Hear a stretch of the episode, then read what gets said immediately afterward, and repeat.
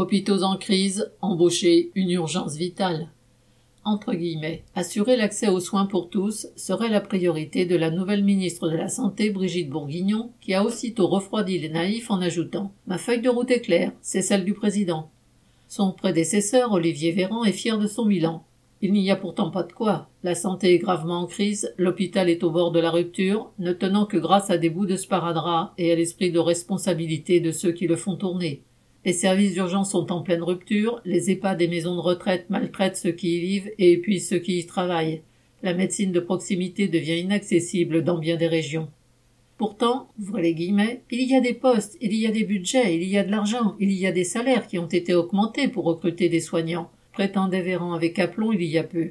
Si la crise de l'hôpital s'est approfondie, je ne crois pas que ce soit un problème de salaire, a-t-il avancé, mais un problème d'organisation, de bureaucratie, de charge administrative, ainsi qu'un problème de fatigue après le Covid. Ferme les guillemets. Il y a de quoi faire grincer bien des dents parmi les travailleurs hospitaliers épuisés. Car le bilan de Véran additionné à celui de ses homologues dans les gouvernements précédents, de droite comme du PS, est confondant. Au moins 120 services d'urgence, un sur cinq, sont dans l'incapacité de fonctionner normalement et d'accueillir les patients 24 heures sur 24. L'été dernier, plus de la moitié d'entre eux ont dû fermer, parfois la nuit, parfois le week-end, et la situation pour l'été prochain s'annonce sombre si rien n'est fait. Certains services fonctionnent en mode dégradé, avec une partie seulement de leur capacité d'accueil, faute de place, faute de personnel urgentiste, faute de lits dans les autres services. Près de la moitié des grands hôpitaux, CHU et CHR, sont touchés par cette crise. Le CHU de Bordeaux a même mis en place devant la porte un tri assuré par des bénévoles secouristes ou un poste téléphonique pour joindre le SAMU.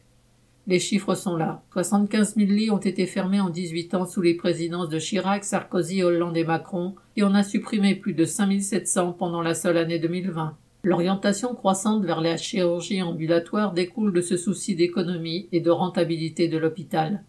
L'absence d'embauche et les salaires indécents sont à l'origine de l'état d'épuisement et du découragement de bien des travailleurs de l'hôpital. Les horaires intenables, les heures supplémentaires de dernière minute ou auto-imposées, les congés impossibles à prendre en conduisent certains à partir.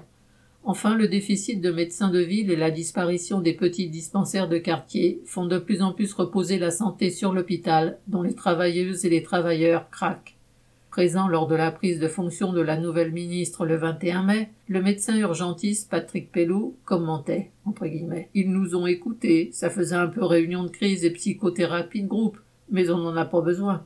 En effet, quand il manque une infirmière sur dix dans les hôpitaux de Paris, quand un service d'hématologie de l'hôpital Saint-Louis est mis en péril, ce qu'il manque, ce sont des milliers d'embauches avec des salaires corrects qu'une faible partie des 160 milliards de profits réalisés par les capitalistes du CAC 40 en 2021 rendrait à elle seule possible.